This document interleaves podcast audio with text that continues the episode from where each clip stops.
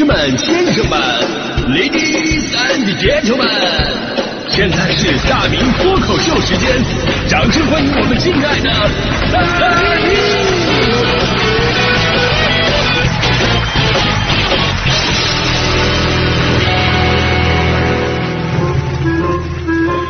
明！好，欢迎各位来到今天的大明脱口秀，我是大明啊。说到学习困难呢，我相信朋友们都有一肚子话要说。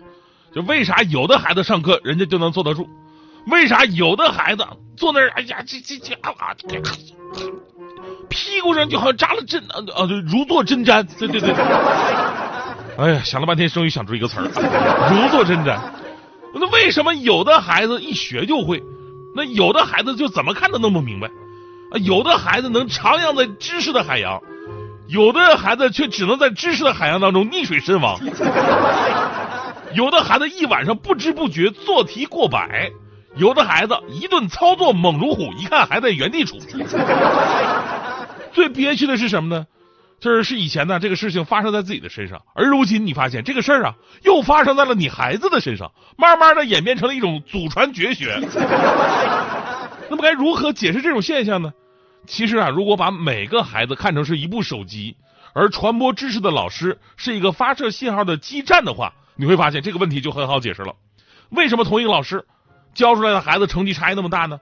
因为老师呢是以四 G 的速度来讲课，学神是以五 G 的速度来听讲，学霸以 WiFi 的速度记笔记，但是有的学生就是以二 G 的速度在那干瞅着，啊，有的听着听着就掉线了，有的个别的压根儿就没开数据链接，还有几个一直开的是飞行模式。甚至还有那种一上课它自动关机了，对吧？于是呢，听讲的效率就这样悄悄的拉开了学习成绩的鸿沟。所以呢，学神呐、学霸呀，之所以人家学习效率高，是因为他们充分的提高了自己的专注度，跟上老师，跟上了老师的节奏。而我呢，作为学渣代表，我就特别清楚那种一步跟不上、步步跟不上的那种挫败感，然后你就干脆放弃了。有人会说，为什么人们宁愿吃生活的苦，也不愿吃学习的苦呢？其实很好解释，因为学习的苦是需要我们主动去吃的，而生活的苦你躺着不动，它自动就来了。总之你爱咋咋地，我先躺为敬。就那会儿吧，只要不学习，干什么精神都特别的足啊！就一到学学习的时候啊，立马精神萎靡了。我妈也没给我讲大道理啊。我那会儿特别喜欢，就上课的时候给女生写情诗。深厚的文学功底就是从那时候来的嘛，对吧？有机会啊，我一定在我那个微信公号啊，对我在这里特特别再宣传一下，我这个有微信公号的，大家伙想看我想看大迪的，都可以加入我的微信公号“大明的快乐时间”，明是明哥的明，大明的快乐时间啊，我有有机会的话，我一定在我那个微信公号上，我发表一个我当年的情诗展，那真是字字动人，句句销魂，春色满园关不住，多情浪子在西门。后来我那个诗集就被我妈发现了吗？他觉得我把大部分的精力总是用在这里是不对的，然后呢开始苦口婆心啊，各种的教育我说啊，明明啊，你要是喜欢一个女生啊，你就要好好学习，以后找个好工作，你要挣好多好多的钱，等到结婚的时候呢，你能够给她一个优越的生活，你这才是一个真正的男人。我当时我真的听进去了，所以接下来的我的人生还真的是挺励志的，我变得更加努力了，然后我找的工作也不错，我收入也比那会儿大部分同学都要高。终于等到我喜欢的女女生结婚的时候呢，我给了她最多的份子钱，这才是真正的男人，对吧？啊，开个玩笑哈。但我一直啊认为学习困难学不进去呢，啊，这个可能是跟孩子贪玩啊，或者没有意识到学习的重要性是有关系的。而这么多年呢，咱们的家长也基本上都是在苦口婆心的教育孩子啊，这个学习有多重要，一定要好好学习。有的时候恩威并举，恩威并举。大迪就是大迪，他们家教方式呢，就是拿一根甘蔗啊，甘蔗。甘蔗怎么食用呢？学好了内服，学不好外服。啊，总之就是让你服啊。啊，这种方式真的是对症下药吗？直到我昨天我看到的这样一个医院，它的门诊上了热搜之后，发现了其实这个事情并不简单。这个门诊呢，就是复旦大学附属儿科医院刚开的学习困难门诊啊，学习困难门诊。你顾名思义啊，你要是觉得你们家孩子学习出奇的困难，就是学不进去，那么可以来这个医院看一看。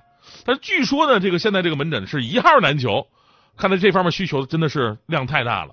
有不少网友表示，虽然是第一次听说，但真的有一种相见恨晚的感觉。原来我不是笨，我只是病了呀！啊，别说是儿科医院都已经一号难求了，你看好多的成年人都坐不住啊，还在那问呢啊，这个问啊，今年四十岁了还有救吗？医生 啊，那个说三十七岁的孩子能挂号吗？所以学不进去，难道真的是病吗？我看有网友是这么说的啊，你看看他的这种感觉能不能代表你的一种心声？他说他有数学障碍，他说做数学题算到一半突然断片了，然后连自己到哪儿了都不知道，或者刚算完就不记得刚才算的这个数字了。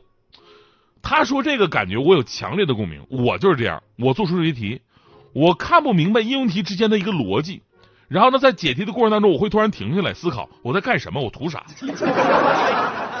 就最开始我也不清楚，我这什么毛病啊？怎么突然就断线了呢？但后来我慢慢发现，我自己确实是属于那种抽象思维特别差，就是所有的东西必须在我的脑子里边要有一个具象化的东西才能进行的下去，否则它如果只是一个概念、一个公式、一个算法，我就不知道你在干什么。正是因为我发散性思维太强了。所以我是典型的感性的浪漫主义思维。我举个例子，比方说对普通的同学来讲，点、线、面这三个字儿，我说出来，他们的第一个反应是几何，对吧？点、线、面三个字儿是几何。但对我来说，点、线、面这三个字摆在我面前会刺激我的食欲。我的第一个反应是点心、米线、面条。我我我真的我我觉得我特别适合去一家世界五百强公司上班，那就是联想集团这个。当然了，我的这个思思维过于发散吧，可能是导致我注意力不集中的一个原因。那么这家医院把学习困难设成门诊，那么就说明在学习困难当中，或者你的注意力不集中，也许不只是天性使然，而是确实有某种疾病。那么这家门诊到底看点啥呢？这个医院的专家说了，说最开始这个科室啊是设在心理学门诊里边的，还没独立出来。我们主要是发现。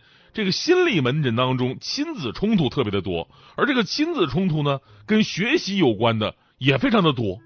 但到底是孩子不愿意学呢，还是确实没有能力去学呢？这里边的原因得细分。家长们经常吐槽：“哎呀，我的孩子坐不住，上课总是看小抄啊！老师是老师说我孩子呀，总是啥也记不下来，上课没有灵魂。”哎，那么医生就会详细的与家长访谈。啊，了解孩子的学习生活情况啊，孩子本人的情绪啊，发育的状态呀，然后根据这个访谈的结果，开出标准化评估和检查。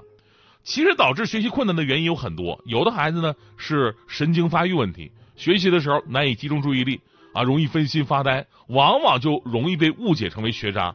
实际上，经过正规的治疗，孩子的情况是可以大大改善的。还有的孩子呢是情绪障碍。对学习丧失兴趣，与大人对抗，容易被误解为青春期叛逆。那针对这类孩子呢，要展开综合治疗，让孩子的心理回归正轨。还有一些案例，其实跟孩子本身没有太多关系，而是家长的教育方式不当啊。说白了呢，就是孩子没病，是家长有病。所以你看啊，一个小小的学习困难门诊，你说它是一门综合医学都不为过。咱们真心希望这样的门诊能够更多一点。呃，真正能解决如今咱们家庭矛盾的一大痛点。如果合适的话呢，以后可以开一些就类似的、更多的这样的一个门诊，比方说上班困难门诊、起床困难门诊、脑子不好使门诊，还有赚钱困难门诊。开个玩笑啊，其实孩子的时代啊相对单纯，学习最重要的并不只是学习书上的知识点。我一直认为啊，最重要的是你要通过学习而掌握学习方法。如何去接收那些新鲜的事物，然后短时间的了解它和掌握它，这一点在成人社会才是最重要的。有的时候吧，我们只是为了应付考试啊，为了这个这个拿到什么文凭，我们才去学习学书上的那点知识点。那么，请问一旦成年了，远离了考试，你就立马变了，你没有目标了啊！很多的成年人就是这样，变成了一个学不进去、玩不痛快、睡不踏实、浑身不得劲儿、吃的还特别多的人。每天都过得稀里糊涂的，你就比方说炒股，炒股，我跟强哥我俩人都亏呀，然后强哥就嘲笑我说：“大明啊，你看看你，你这家伙你还每天在这认真的研究这玩意儿呢，又是看书，又是上网听课，分析大盘，什么 K 线图、指数，上股吧分享啥的，你说你有啥用啊？你还不跟我一样亏吗？啊！我当时我非常鄙视的我我嘲笑了强哥，我说强哥，我跟你不一样，你只是知道亏了，而我却知道我为什么会亏。”我每一次都知道，我死的明明白白的。我。